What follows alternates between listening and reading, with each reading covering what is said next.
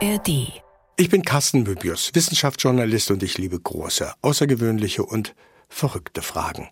Heute, woher kommt die Gier? Ich habe in mir so eine Art An- und Ausschalter. Wenn ich auf Aus bin, dann kann ich am Anfang des Jahres drei Monate auf Alkohol verzichten. Kein Zucker essen, ich brauche auch kein Fleisch. Und wenn das vorbei ist und der Schalter auf An ist, dann gibt's kein Halten mehr. Keinen Mittelweg. Ich kenne dann einfach kein Maß. Dann ist die Schokolade ruckzuck alle genau wie die Tüte Erdnussflips. Und das ist dann die Regel und nicht die Ausnahme. Ich könnte verrückt werden. Ich habe mich dann wirklich nicht mehr im Griff. Und ich will wissen, warum ich so gierig bin. Warum kann ich nicht Maß halten? Woher kommt die Gier? MDR Wissen. Die großen Fragen in zehn Minuten. Der Podcast, der die Welt erklärt. Na, wer kennt die Gier nicht? Wer ist frei davon? Na los, alle die Arme hoch, die immer und überall Maß halten können. Und wenn ihr ehrlich seid und ich da rausgucken könnte, ich würde niemanden sehen, der sich da meldet. Da bin ich mir sicher. Und genau das würde auch Professor Patrick Mussel erwarten, Persönlichkeitspsychologe an der Freien Universität Berlin. Der sagt nämlich, Gier steckt in uns allen. Gier ist ein allgemeines Persönlichkeitsmerkmal. Und solche Persönlichkeitsmerkmale sind kontinuierlich verteilt. Das heißt, manche haben weniger als der Durchschnitt, manche haben durchschnittlich viel und manche Personen haben überdurchschnittlich viel Gier. Aber es gibt sozusagen bei Persönlichkeitsmerkmalen nicht den Zustand, dass jemand etwas nicht besitzt. Die Gier ist also etwas so wie Mitgefühl oder Intelligenz. Jeder hat etwas davon, der eine mehr, der andere weniger. Ausgangspunkt der Gier ist das Grundbedürfnis, sagt Mussel, dass wir irgendetwas brauchen. Wir brauchen Dinge, Menschenliebe, um zu leben. Aber das allein beschreibt noch nicht die Gier. Der Gier wohnt ja der Wunsch inne, etwas zu haben. Und das ist zunächst mal ein normaler, ja man könnte auch sagen lebenswichtiger Trieb, den die Menschen ähm, in sich haben, ein Motiv, sich Dinge anzueignen, um ja, sich ernähren zu können, eine Familie ernähren zu können, einen gewissen Stand an Wohlstand zu haben. Also diese Tendenz, sich Dinge anzueignen, Leistung auch zu bringen ähm, und ähm, dafür zum Beispiel Geld zu bekommen, das steckt in jedem von uns drin und das macht ja auch durchaus Sinn. Von Gier sprechen wir dann, wenn es sozusagen mehr ist als notwendig, wenn es über das hinausgeht, was man unbedingt bräuchte, wenn es diesen Charakter von unstillbar hat, ein unstillbarer Wunsch nach mehr.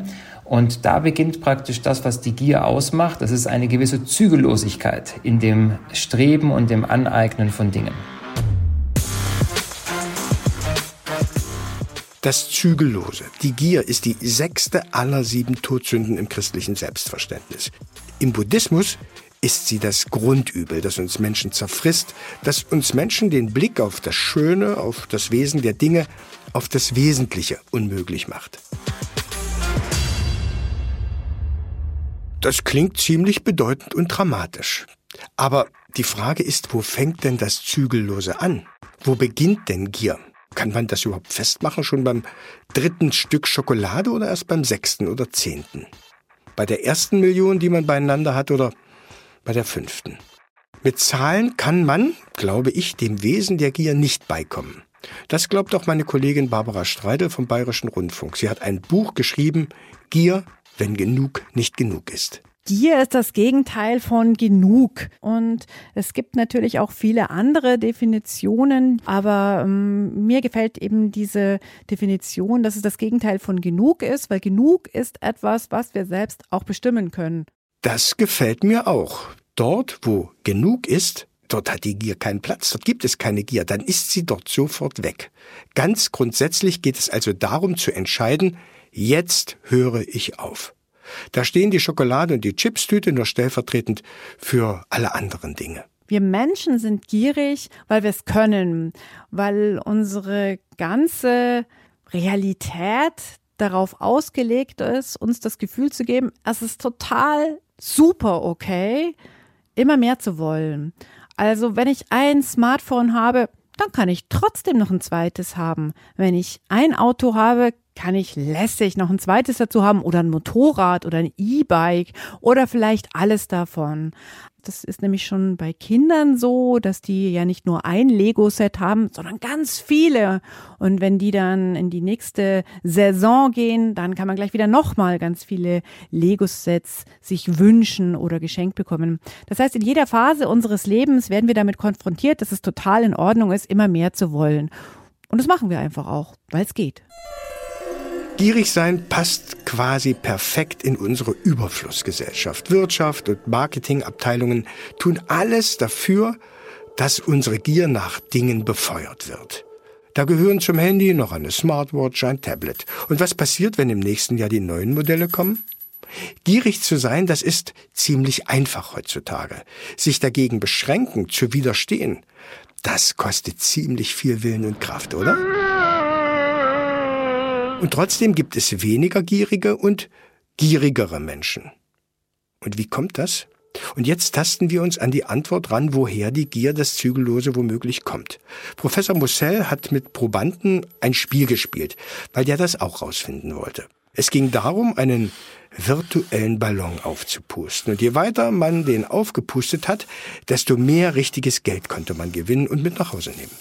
Mit einer gewissen Wahrscheinlichkeit ist der Ballon dann geplatzt und in diesem Fall gab es gar nichts.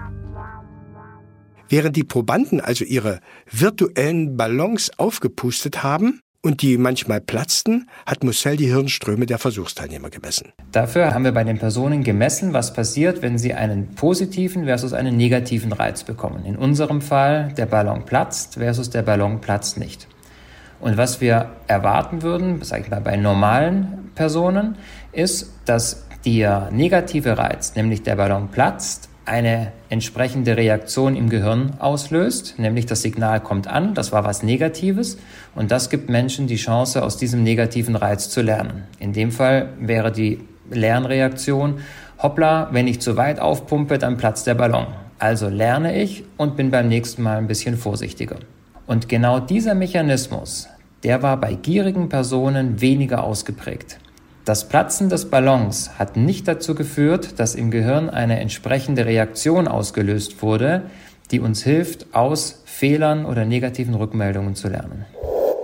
Das heißt, es gibt einen Zusammenhang zwischen Gier und Risiko, Risikoneigung. Wer gierig ist, ist auch bereit, höhere Risiken einzugehen. Aber das ist nur ein Teil der Antwort, woher Gier kommen könnte. Ein zweites Experiment bringt uns der Antwort schon näher. Mussel hat Biografien, Lebenserfahrungen von Probanden mit ihrem Weltbild und ihrer Gier abgeglichen. Und wie sich Gier im Laufe der Zeit entwickelt. Und dabei ist er zu einem ziemlich klaren Ergebnis gekommen. Menschen, die negative Glaubenssätze haben, also zum Beispiel, ich werde nicht geliebt oder ich kann nicht kontrollieren, was passieren wird, bei denen stieg die Gier über die Zeit an und Menschen, die das nicht haben, bei denen fiel die Gier eher ab. Das war zunächst mal ein sehr interessantes Ergebnis, was auch zu der Frage eine Antwort liefert, woher kommt die Gier? Das könnten sozusagen bestimmte Erfahrungen sein, die zu diesen Glaubenssätzen führen. Und diese Glaubenssätze wiederum vermitteln dann die Entwicklung dieses Persönlichkeitsmerkmals Gier. Und dann haben wir uns gefragt, was könnte das bedeuten? Und eine Idee war eben, dass es sich dabei um eine Art Ersatzhandlung handelt. Also in Bereichen, wo ich das Gefühl habe, nicht geliebt zu werden, keine Kontrolle zu haben, da ist dann die Möglichkeit, mir Geld anzueignen, was ja auch eine Form von Sicherheit bedeutet, könnte das eine Ersatzhandlung sein für diese negativen Erfahrungen, die Menschen in ihrem bisherigen Leben gemacht haben. Klingt erstmal zumindest für mich nachvollziehbar, oder? Allerdings sollten wir jetzt nicht das große Fass aufmachen, weil wir uns ein neues Handy kaufen, obwohl das alte noch funktioniert oder wenn wir im Wahn die Schokolade auffressen. Aber nachdenken, woher das kommen könnte oder warum genug oft eben nicht genug ist, um mit dem Buchtitel von Barbara Streidel zu sprechen, darüber nachdenken könnte man schon mal. Und dann noch ein wichtiger Gedanke zum Schluss. Gier ist eigentlich immer als schlecht bewertet und ist sogar eine der Todsünden, wie gehört. Aber stimmt das immer? Gier kann auch großartig sein. Denn eine gewisse Form von Gier hat uns zu dem gemacht, was wir heute sind. Wir haben die unstillbare Lust, Dinge zu erforschen. Wir haben die Neugier.